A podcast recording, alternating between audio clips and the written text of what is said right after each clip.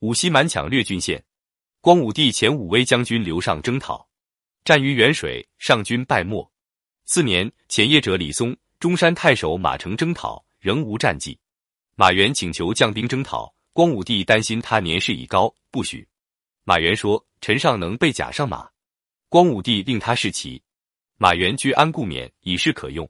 光武帝笑道：“绝硕哉是翁也。”遂令马援率中郎将马武、耿舒、刘匡、孙勇等带领四万余众征讨五西蛮。马援夜与宋者诀别，对友人杜殷说：“我已年老，常恐不得死国事，今获所愿，甘心瞑目。”马元素有烈士之志，大家都熟悉的成语“马革裹尸”就是他的典故。他的原话：“男儿要当死于边野，以马革裹尸还葬耳，何能卧床上在儿女子手中邪？”他就想死在战场上，不想死在家里床上。出征平苗畔的时候，他已经老了，六十二岁了，对死亡无所谓了。而这是最后一次为国家建立奇功的机会。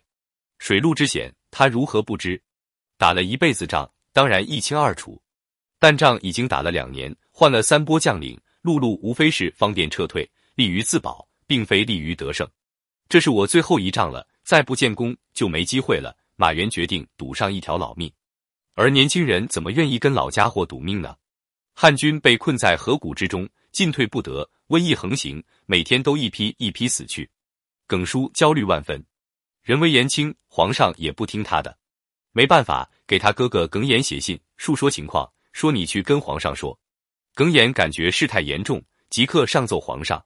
耿弇的话分量不一样，加之军情确实紧急。刘秀派梁松去责问马援，并代理监军事务。梁松到时，马援已经死了。这一仗的最后结局不是打赢的，还是用计诱降，苗人自己杀了首领来降，叛乱平定。马援赌命，赌得一个马革裹尸的千古美名，但被他所误。马革裹尸的。还有千千万万的汉军将士，对他决策的心理分析或许是我的臆断，但是任何决策的背后都是决策者的个人需求。这种需求可能是个人和小集团利益，可能是个人抱负，可能是某种情绪，可能是某种焦虑、某种心结、某种心理阴影，都有可能。一定要从他个人的角度去分析他的决策，而自己在决策的时候，则要有无我的意识，把自己的个人因素、情绪因素。从决策中剥离出来，才能做出正确的选择。